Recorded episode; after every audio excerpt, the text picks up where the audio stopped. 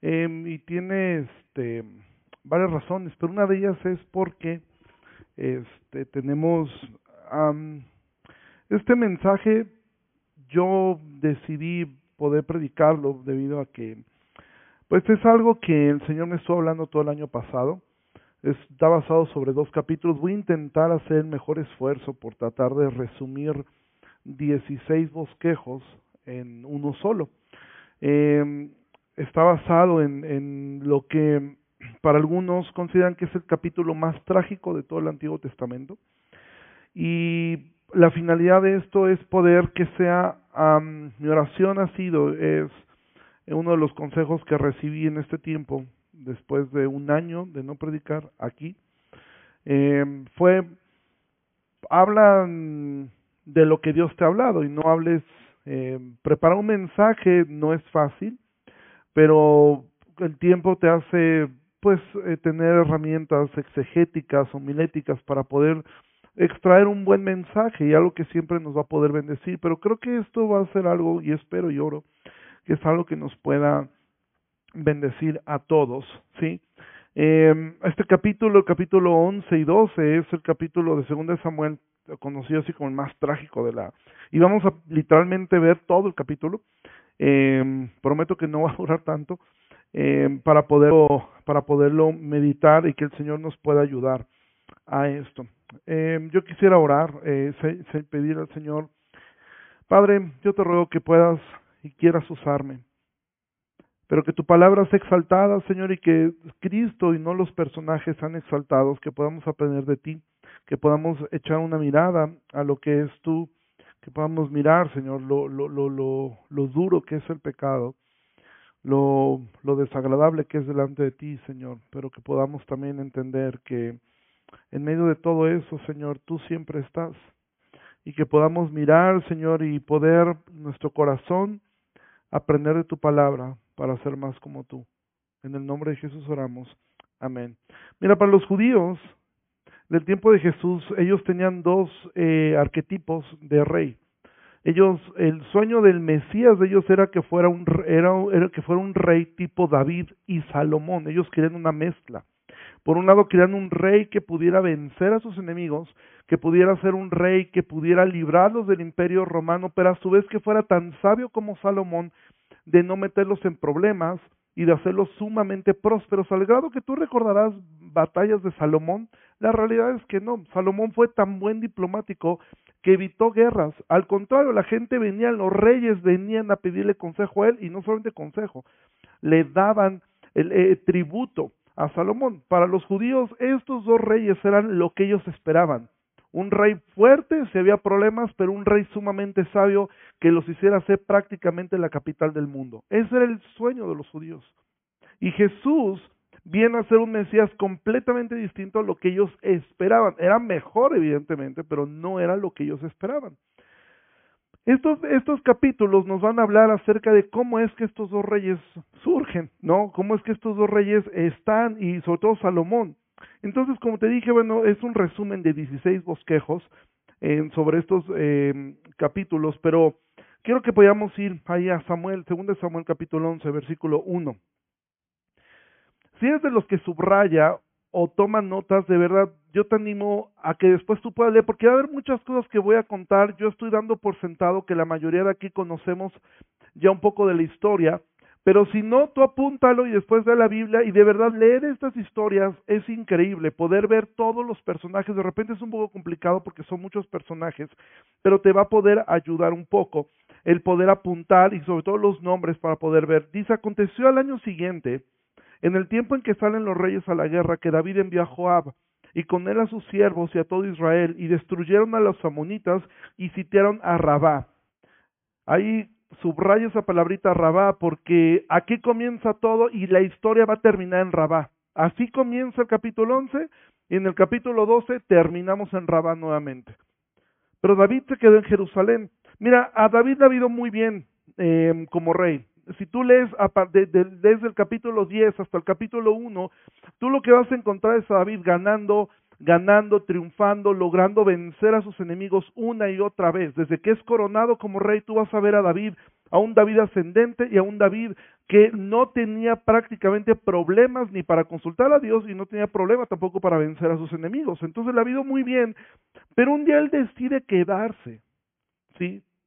Un día él decide quedarse y decide enviar a Joab a hacer el trabajo que a él le correspondía como rey. Cosa que quiero decirte, Dios nunca va a dejar que dejes un trabajo inconcluso. Dios siempre va a exigir que termines lo que Él te ha mandado hacer. ¿Sí? Dice el versículo 2, y sucedió un día, y esta expresión sucedió un día es tan relevante. Dice que al caer la tarde, que se levantó David de su lecho y se paseaba sobre el terrado de la casa real y vio desde el terrado a una mujer que se estaba bañando, la cual era muy hermosa sucedió un día, esta, esta expresión debería causarnos temor. ¿Por qué? Porque mira, David no salió con la intención de encontrarse a una mujer bañando. Simplemente él estaba descansando, despertando tarde, ¿sí? Pero David, muchos piensan, es que el problema de David comenzó aquí. No, el problema de David había comenzado mucho antes. De hecho, era un problema que él no había resuelto. David tenía un problema con la lujuria. David tenía un problema de siempre eh, eh, eh, tener em, muchas esposas, muchas concubinas. Y aunque en este tiempo es verdad que Dios no lo juzgaba em, tan fuertemente, la realidad es que esto nunca fue el plan de Dios. De hecho, si tú lees ah, el, el tiempo de los reyes, la mayoría de los reyes no tuvo muchas esposas, fueron realmente pocos. Y para decirlo claro, David y Salomón fueron los que estaban en el top ten. ¿sí? De ahí en fuera la realidad es que hasta reyes malvados, ¿sí? Como Acab, tenían una sola esposa, Jezabel, pero tenían una, ¿no? Quien conoce la historia de Jezabel dice, pues bueno, esa valía por todas las otras, pero él tenía una sola esposa. La, no era común tampoco porque el plan de Dios siempre había sido un hombre y una mujer. David venía arrastrando un problema que en algún momento él dejó allí dejó allí y él pensó, esto no me va a dar mayores problemas, ¿sí? Porque entonces dice versículo 3, entró David a preguntar por aquella mujer y le dijeron, aquella es Betsabé, hija de Eliam, y este nombre también subráyalo, mujer de Urias Eteo. Y envió David mensajeros y tomó y vino a él y durmió con ella. Luego ella se purificó de su inmundicia y se volvió a su casa. Y concibió la mujer y envió a hacerlo saber a David diciendo, estoy encinta, estoy embarazada. Mira, las luchas internas de David, lo que él traía arrastrando, estas cosas que él nunca había resuelto, que estaban allí, que no eran mal vistas porque las aparentemente las tenía bajo control. Él tenía concubinas, tenía varias esposas, ¿sí? algunas no, algunas las maltrató, aunque sí es verdad que Mical no fue una buena esposa, pero según la Biblia la, la función de David era amar a su esposa. Pero él decide prácticamente ignorarla y uno a veces ve esto muy espiritual.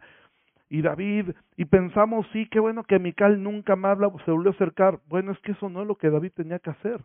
David tenía que haber ganado el corazón de su esposa. ¿Sí? Pero él traía muchos problemas arrastrando que aparentemente no le estaban dando problemas, aparte todo iba bien en el reino, todo iba bien en popa, todo iba creciendo, todas las cosas estaban saliendo bien.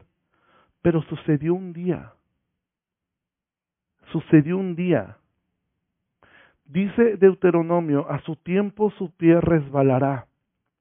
Amado, si tú y yo no tratamos con esas áreas ocultas, simplemente va a suceder un día lo que tú pensaste que no podía ocurrir. David empieza a ser un ocioso. Y mira, quiero decirte algo, la ociosidad es un gran problema. Y la ociosidad no necesariamente está conectado al desempleo. Tú puedes tener trabajo y ser un ocioso. Tú puedes estar empleado y ser un ocioso, estar todo el tiempo de ocioso en tu trabajo, simplemente perdiendo el tiempo. Y la ociosidad por lo general te va a llevar a tener conversaciones ociosas. Esta conversación que David tuvo era una conversación ociosa. El comenzar a preguntar por una mujer que no era su esposa. Y mira, todo comienza así. todo comienza con conversaciones. Un joven comienza a preguntar acerca de ¿y qué es eso que estás fumando? ¿Y qué es lo que se siente? ¿Y qué es? Y poco a poco, cuando menos se da cuenta, él estará atrapado en las drogas. Una mujer quizás es ama de casa y el ser ama de casa implica mucho trabajo, pero de repente todo está en paz y se comienzan a tener conversaciones ociosas. Y esas conversaciones te llevan a, comentar qué tan amable fue tal persona en tal lugar, en tu trabajo, cuando saliste, tal lugar, y poco a poco te comienza a llevar a tener conversaciones privadas con alguien del sexo opuesto y entonces estas conversaciones ociosas se empiezan a juntar con los problemas que tú no has tratado y amado, sucederá un día que entonces todo eso dará a luz. Y todo eso que aparentemente estaba ahí dormido, que nunca se trató, simplemente un día se despierta. Un jefe en la oficina que comienza a preguntar quién es la nueva becaria, quién es esta chica nueva que entró a trabajar. Amado, si tú eres un hombre casado y no te corresponde eso, la respuesta es ¿qué te importa? Sí, ella entró a trabajar y eso es todo lo que tú tienes que saber. Pero estas conversaciones ociosas comienzan a dar un juego en la mente y de la mente va a bajar al corazón. Por eso Jesús dijo que cualquiera que mirara a una mujer ya había adulterado con ella. Porque así comienza todo.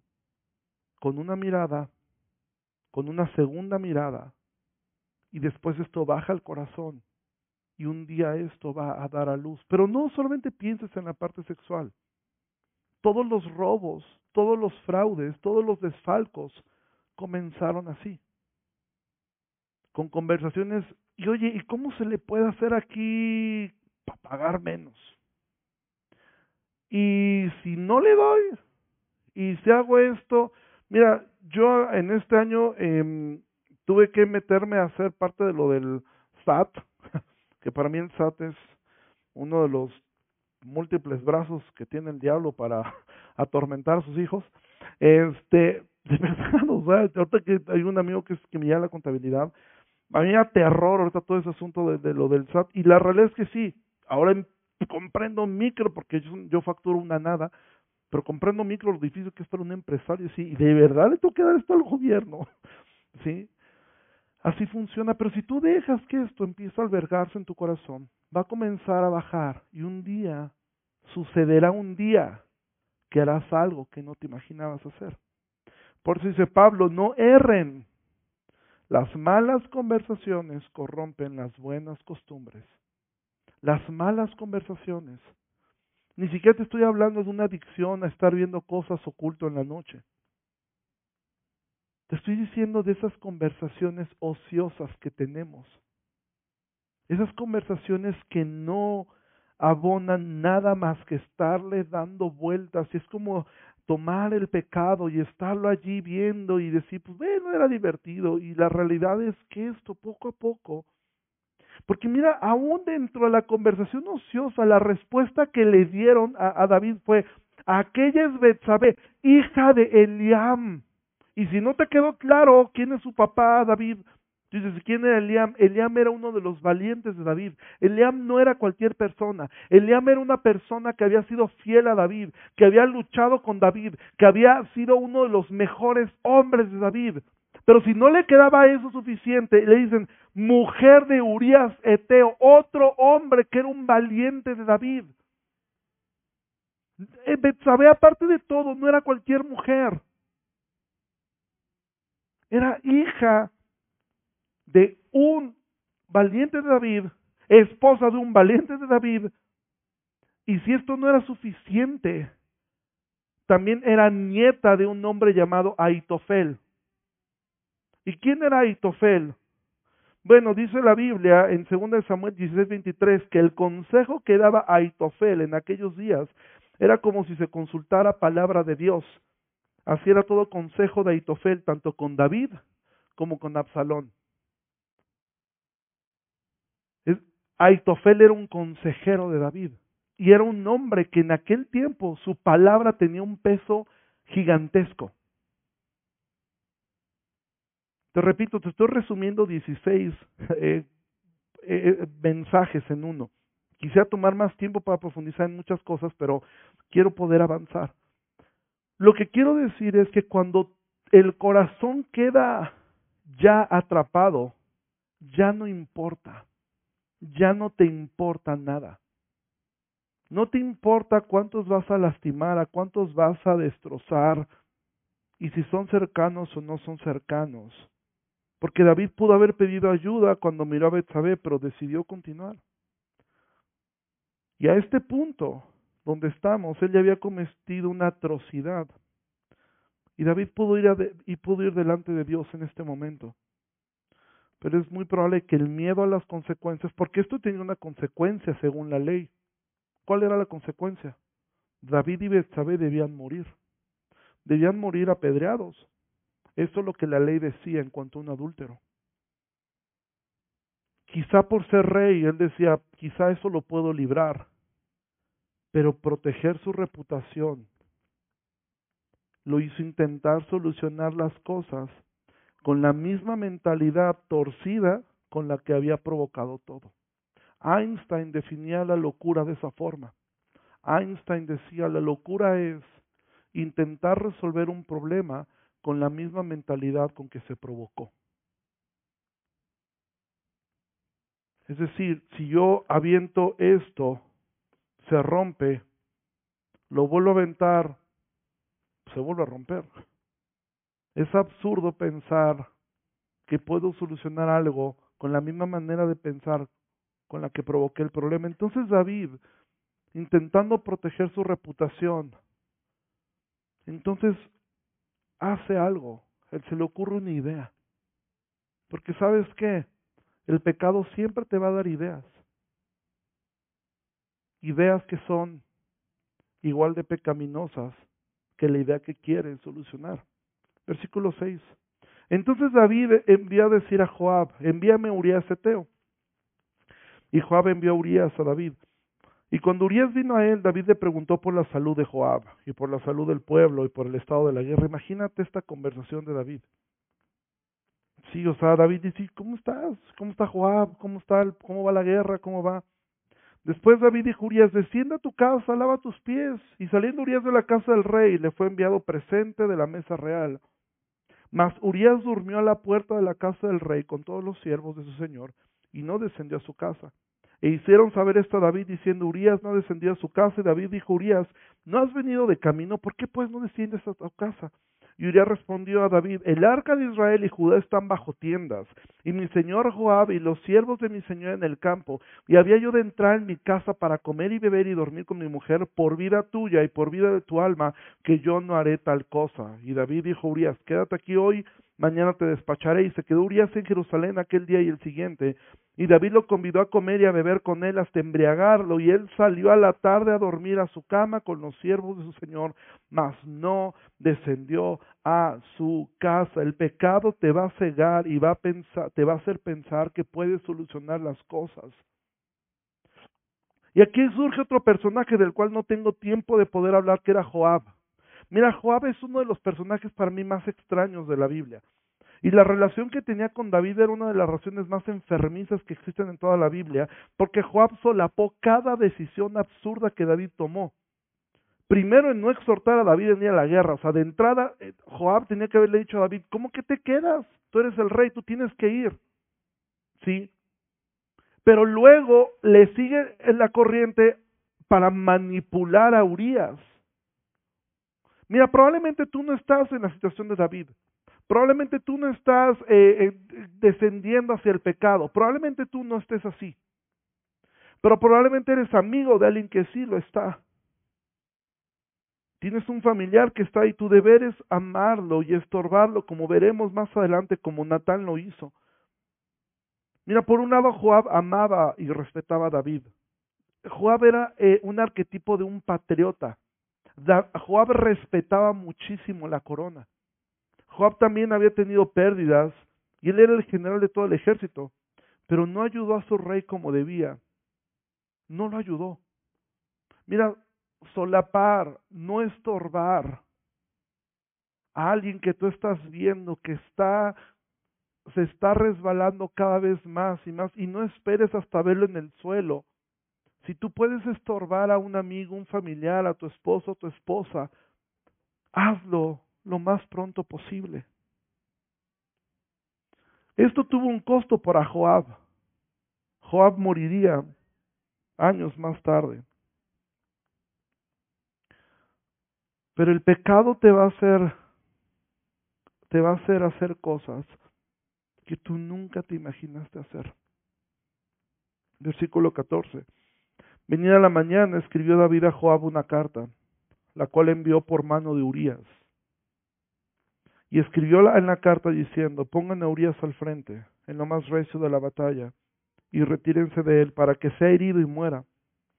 Así fue que cuando Joab sitió la ciudad, puso Urias en el lugar donde sabía que estaban los hombres más valientes.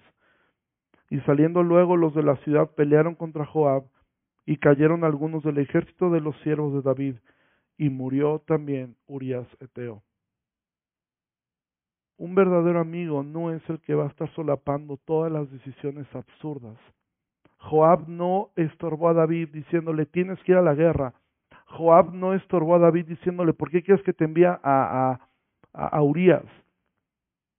Y después Joab simplemente asesinó y fue partícipe de un asesinato de un hombre más justo que ellos dos. En cuestión de semanas, David pasó de ser el arquetipo del rey victorioso a un boyerista ocioso que se convirtió en un adúltero manipulador y finalmente en un asesino con la sangre fría y con un corazón de piedra capaz de enviar una sentencia de muerte en manos de la víctima.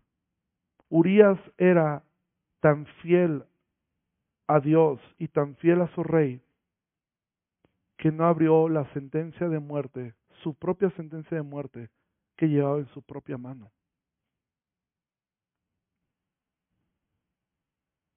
¿Cómo es que David pasó de ser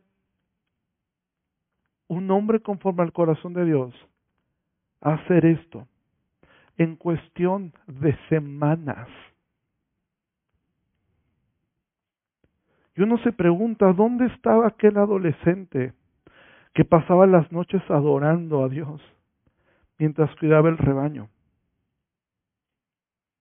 ¿Dónde estaba ese joven que se enfrentó a un gigante con cinco piedras? ¿Dónde quedó aquel joven que no se atrevía ni a tocar al malvado Saúl, aun cuando Saúl lo quería matar? ¿Qué fue de aquel líder de la cueva de Adulam que ayudó a un grupo de amargados a ser gente de bien? ¿Dónde fue ese rey noble que adoptó a un lisiado de la casa de su enemigo? ¿Dónde quedó? El rey que se suponía debía cuidar de Israel había asesinado a un hombre noble que luchaba por su familia y por una nación que, por cierto, ni siquiera era suya. Por eso es Urias Eteo. Él no era israelita porque simplemente sucedió un día que echó a perder años por un instante de placer y le bastaron unas semanas para destruir y lastimar a toda una nación. Y David entonces había abierto una ventana de la cual no iba a poder tener control de todo lo que iba a entrar allí. Te lo resumo un embarazo no deseado, el asesinato de un amigo cercano, un bebé muerto, luego habría una hija violada por uno de sus hijos, luego ese hijo violador sería asesinado por otro de sus hijos, para luego ese mismo hijo, Absalón, hacer un golpe de estado contra David e intentarlo matar él mismo. Todo eso entró por la ventana. Todo esto sucedió a causa de un rey que no quiso pedir ayuda que pensó que podía controlar la situación. Joven, señorita, hombre, mujer, el pecado será más costoso de lo que te imaginas. Deténlo a tiempo, pide ayuda, arrepiéntete y busca a Dios. Porque no vas a tener control de lo que va a entrar por allí. Eh, David ya no pudo controlar nada de lo que sucedió. Y por cierto, preguntamos, ¿y Dios dónde está en toda esta historia? Porque dice versículo 26, oyendo la mujer de Urías que su marido Urías era muerto, hizo duelo por su marido. Y pasado el luto envió David y la trajo a su casa. Y fue ella su mujer y le dio a luz un hijo. Mas esto que David había hecho fue desagradable ante los ojos de Jehová. Durante toda esta historia podía parecer que Dios no hace nada y mucha gente pudiera haber pensado, ¿y dónde está el Dios justo? Pero Dios en algún momento toma las riendas y Él siempre va a corregir a sus hijos porque los ama. Y entonces vamos al capítulo 12, versículo 1. Dice, Jehová envió a Natán, a Natán, a David. Viniendo a él dijo, Natán comienza a ser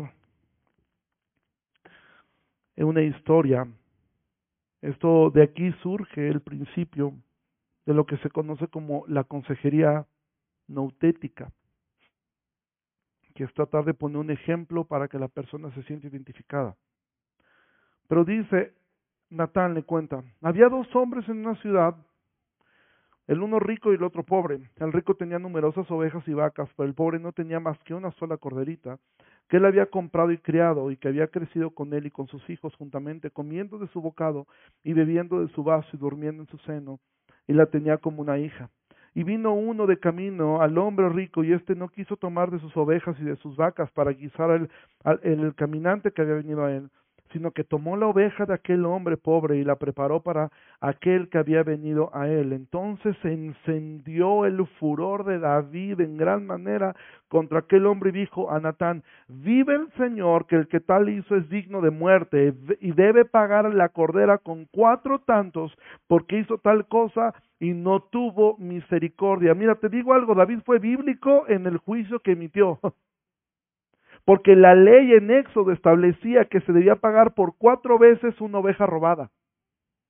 Te quiero decir algo, por lo general quienes ocultan el pecado o han olvidado de dónde Dios los sacó y han olvidado lo que fueron, generalmente son personas implacables en la aplicación de la ley y se encienden en ira cuando miran la injusticia, pero olvidan que cuando tú señalas con un dedo, realmente hay otros dedos que te están señalando a ti. David fue bíblico completamente en lo que dijo. David fue completamente, él dijo, la ley se tiene que aplicar sobre ese hombre. Mira, una persona que, que, que se le ha olvidado lo que Dios le ha perdonado o que está ocultando el pecado va a querer calmar su conciencia corrigiendo a otros. Y tendemos a ser muy duros con otros y tendemos a ser sumamente severos con otros y alguien pudo haber dicho, es verdad David, porque era cierto, y no dejaba de ser verdad lo que David había dicho. Y no dejaba de ser la ley, y la ley se tenía que cumplir. Y no dejaba de ser verdad que un hombre que hacía algo así tenía que reponer cuatro veces lo que había sucedido. David quería calmar su conciencia aplicando todo el peso de la ley sin saber que Natán estaba hablando acerca de él. Versículo 7. Entonces dijo Natán a David, tú eres aquel hombre. Así ha dicho el Señor Dios de Israel, yo te ungí por rey sobre Israel y te libré de la mano de Saúl y te di la casa de tu Señor y las mujeres de tu Señor en tu seno. Además te di la casa de Israel y de Judá y si esto te fuera poco, te habría añadido mucho más. ¿Por qué pues tuviste en poco la palabra del Señor haciendo lo malo delante de sus ojos? A Urias te heriste espada y tomaste por mujer a su mujer, y a él lo mataste con la espada de los hijos de Amón, por lo cual ahora no se apartará jamás de tu casa la espada, por cuanto me menospreciaste y tomaste la mujer de Urias Eteo para que fuera tu mujer, así ha dicho el Señor, he aquí yo haré levantar el mal sobre ti de tu misma casa, y tomaré tus mujeres delante de tus ojos, y las daré a tu prójimo, el cual yacerá con tus mujeres a la vista del sol, porque tú lo hiciste en secreto, mas yo haré esto delante de todo Israel y a pleno sol. Entonces David dijo a Natán, pequé contra el Señor, y Natán dijo a David, también el Señor ha redimido tu pecado no morirás más por cuanto con este asunto hiciste blasfemar a los enemigos del Señor.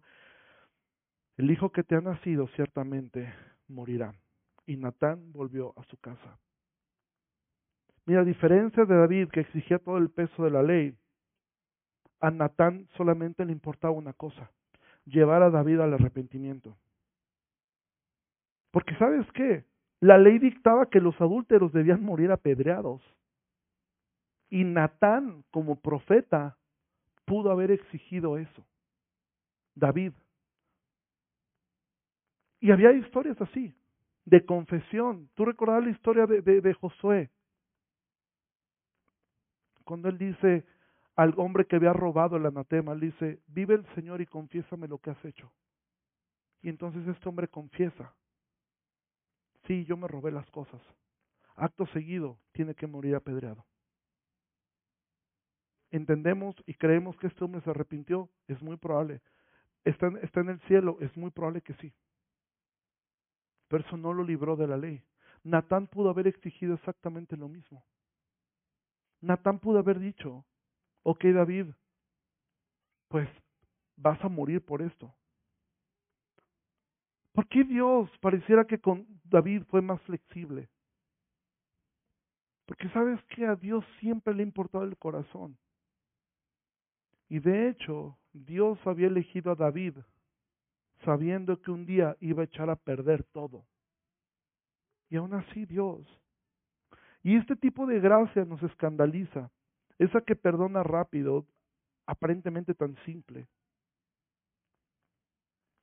En realidad las consecuencias del pecado de David apenas iban a comenzar, pero para Natán fue suficiente saber que David se había arrepentido. Ahora tú te preguntarás, ¿y qué hubiera hecho Natán si David le hubiera dicho, te vale y soy el rey y hazle como quieras? ¿Qué hubiera hecho Natán? ¿Sabes? Muy probablemente lo que hubiera hecho Natán, lo mismo que hizo Samuel cuando Saúl se negó a arrepentirse. Simplemente dejarlo y hacerse un lado. Natán no se eh, Saúl, perdón, Samuel no se convirtió en un cazador de Saúl, a pesar que sabía que Dios lo había desechado. La diferencia entre David, que quería todo el peso de la ley, y Natán, que quería simplemente que David se arrepintiera.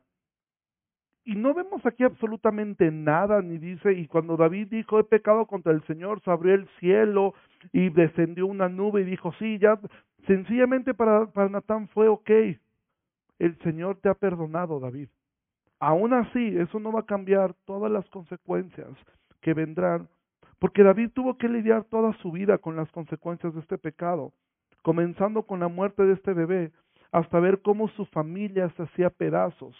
¿Sabes por qué razón uno de sus hijos viola a su hija y después Absalón mata a este hermano? ¿Sabes por qué? Porque ellos habían visto a David, habían visto el mal ejemplo de David. Dijeron, si mi papá lo hizo. Ese es el problema del pecado. Otros van a querer imitar y decir, mira, David lo hizo, Dios lo perdonó, pues a mí también me va a perdonar Dios. El asunto es que ni Absalón ni sus demás hijos tenían su corazón. Y eso solamente los llevó a sufrir también. Y aquí quiero regresar un poco. ¿Te acuerdas del nombre del papá de Betsabé? Eliam, que te dije que era hijo de Aitofel. Y ahora quiero decirte algo, Aitofel como consejero del rey. Ahora te digo algo, ¿tú de verdad crees que nadie sabía lo que había pasado con Betsabé? Era un secreto a voces. Era algo que todo el reino sabía. Todos habían visto, todos sabían que ahora Betsabé estaba con David, que lo había mandado a este a traer y los soldados sabían que Joab había dado una orden de abandonarlo en lo más recio de la guerra. Pero nadie se atrevía a decir nada. Pero Natán sí. Amado, todos necesitamos a un Natán en nuestras vidas. Y todos necesitamos ser como Natán. Porque te digo algo, esto es hablar la verdad en amor. Hablar la verdad en amor es, estoy hablando esto porque deseo que te arrepientas, no que estás destruido. Y no es, el amor no es condicional. Si te arrepientes está bien y si no te arrepientes yo voy a hacer que te caiga todo el peso de la ley. Pero te recuerdo a Aitofel porque Aitofel permaneció ahí. Aitofel se quedó allí como un consejero. Pero pasaron los años y un día Aitofel revela lo que es muy probable que él nunca había perdonado a David. Porque cuando Absalón se levanta con un golpe de estado, ¿sabes quién fue el consejero de Absalón? Aitofel. Aitofel seguramente quedó destrozado por ver lo que David le había hecho a su nieta, lo que le había hecho a su nieto, y lo guardó ahí. Y aunque permaneció en el reino, un día ese resentimiento lo llevó a levantarse contra David. Y esto es algo que tú y yo debemos entender. Amados, una de las cosas más trágicas del pecado es que hay gente que no te va a perdonar. Hay gente que le va a costar mucho trabajo perdonarte. También Dios permitió que se levantara un hombre llamado Simei, que en el momento cuando David era perseguido, este hombre se levantó a aventarle piedras en el camino y le gritaba que era un asesino y un perverso, lo cual era verdad. Y Joab, nuevamente Joab, le dice, me levanto y lo mato a este perro. Y David le dice, no, porque quizá el Señor lo ha enviado. Amado, el pecado te va a hacer lidiar con esas consecuencias. Gente que no te va a perdonar. Gente que va a querer recordar tu pasado. Y fue Dios quien permitió todo eso. Ahora, ¿Dios había perdonado a David? Sí, se lo dijo Natán. Pero como un buen padre, Dios permitió que las consecuencias del pecado de David continuaran, aunque en medio de todo eso, Dios siempre sostuvo a David. Dios siempre lo sostuvo. Ahora también es bueno decir que esto no justifica ni la conducta de Amnón, ni la conducta de Absalón, ni la conducta de, de Simei, ni la conducta de Aitofel. Porque aunque ellos son instrumentos para que David sufriera consecuencias de sus actos, y eso le hacía recordar a David que él dependía de Dios, la realidad es que el corazón de ellos era perverso y Dios los juzgó tiempo después a ellos. Absalón termina colgado de un árbol, asesinado por quién creen? Por Joab. ¿Sí? Aitofel se suicida y Simei, muchos años después, es juzgado por pena de muerte por el propio David. David dijo, quizá el Señor lo ha enviado. Y en el hecho de muerte, David dijo, entendió, no, no fue Dios que lo envió. Y de las últimas instrucciones que da Salomón es tener que ejecutar un juicio. ¿Por qué? Porque él era el rey. Y Simei se había atrevido a hacer algo que estaba mal. Y Simei muere. Natán, por el otro lado, termina ayudando a la propia Betsabé. Cuando David es muy anciano y otra vez se está levantando otro de los hijos de David a quitar el reino, Natán es el que exhorta a Betsabé, tienes que hacer algo. Y gracias al consejo de Natán, Salomón es que llega a ser rey. Amado, no busques ser el instrumento ejecutor de la justicia divina, sino más bien quien lleve a otros al arrepentimiento genuino. No se trata de que te llenen el ojo a ti, sino que el pecador vuelva a Dios y sea restaurado. Y versículo 24 del, versículo, del capítulo 12 dice, y consoló David a Betsabé, su mujer, y llegándose ella durmió con ella, y ella dio a luz un hijo y llamó su nombre Salomón, el cual amó Jehová, y envió un mensaje por medio de Natán profeta, así llamó su nombre, Gedidías, a causa de Jehová. Mira, Natán es el arquetipo de lo que es hablar la verdad en amor. Para Natán, Él mismo, Dios usa a Natán, Natán le pone un segundo nombre a Salomón, Jedidías, amado del Señor. Y aquí podemos ver este amor y ternura de Dios, de un Dios que no guardó rencor contra David y Betsabé. Y de hecho, como dice David Trapp, los mejores hijos de David vinieron de Betsabé, porque ellos fueron el fruto de su humillación.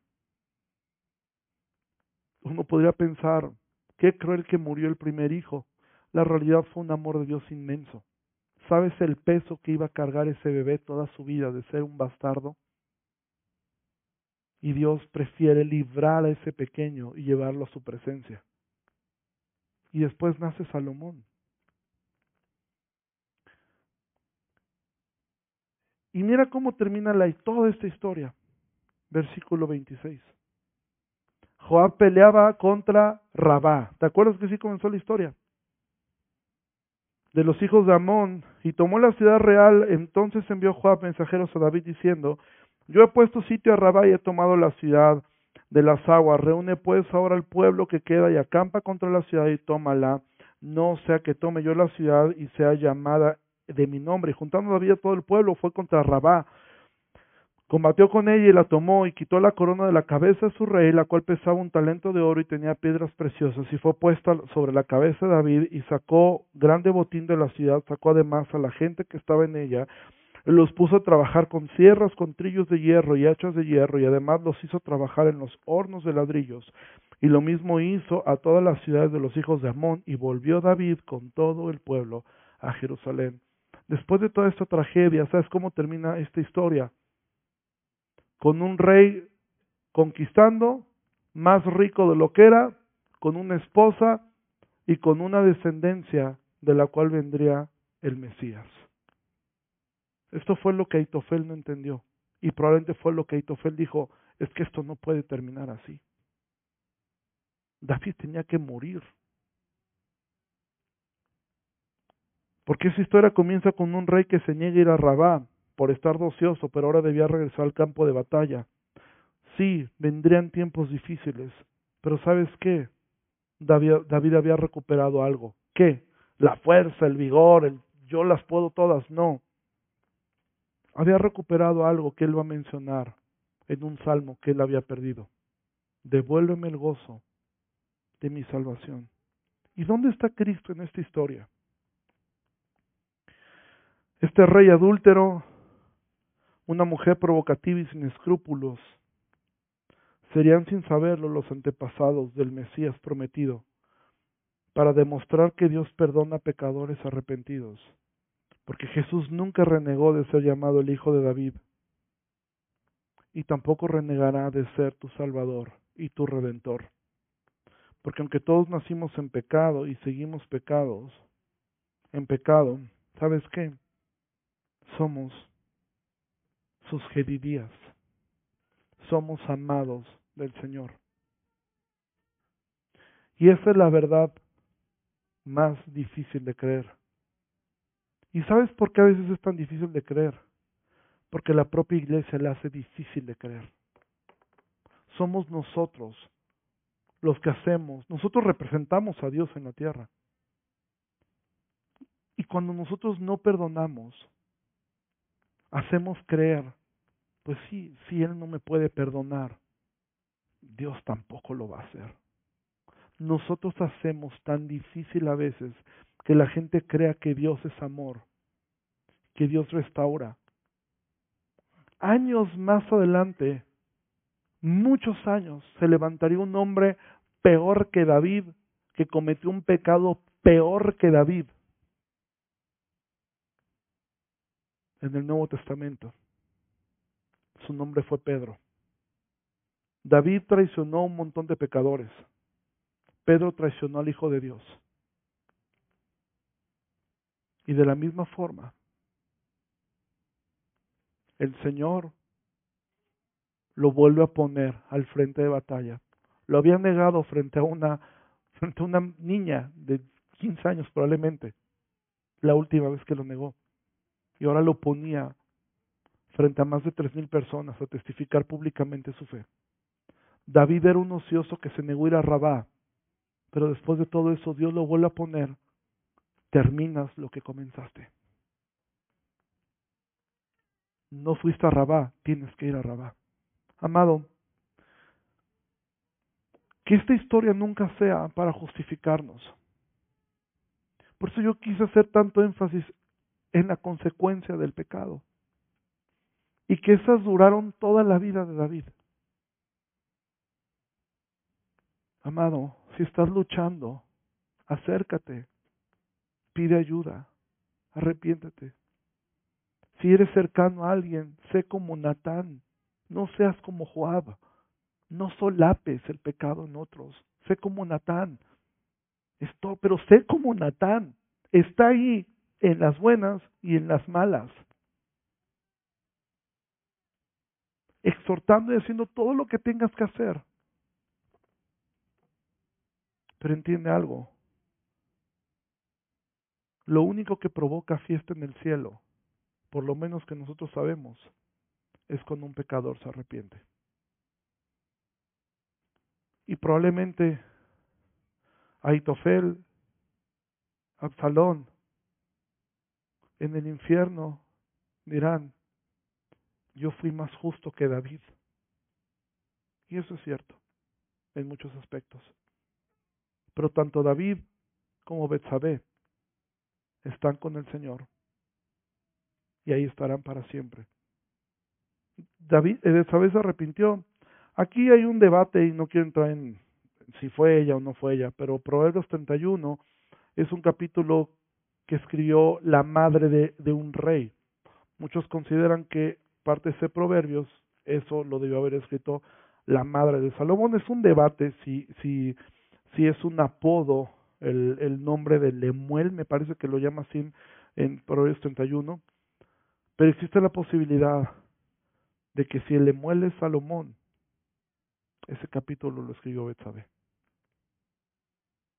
No es doctrina, simplemente es una posibilidad. Vamos a ponernos de pie y vamos a terminar orando.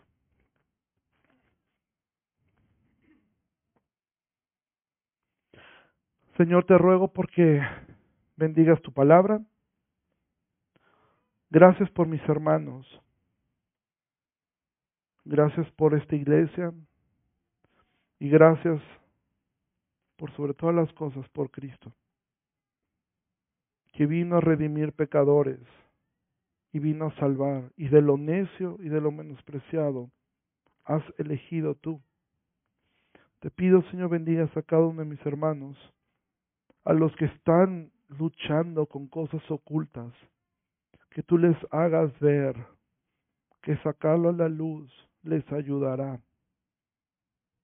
Porque el que encubre su pecado no prosperará, pero el que lo confiese y se aparta de él alcanzará misericordia. Bendice, Señor, es, tu palabra. Y Señor, que no tomemos la actitud de Absalón, la actitud de Itofel, de justificar nuestro propio pecado porque otro lo hizo también. Que tampoco nos volvamos, Señor, como Simei, personas duras, que no nos volvamos como David, juiciosos con otros y muy nobles con nosotros mismos. Señor, que podamos ver a ti, Señor, a Cristo, como nuestro Natán que se acerca a confrontarnos, pero que de la misma forma que nos confronta, nos provee de la salida y nos provee de lo que necesitamos. Te pido que bendigas a tu iglesia en el nombre de Jesús. Amén. Iglesia, Dios les bendiga mucho, que tengan una excelente tarde.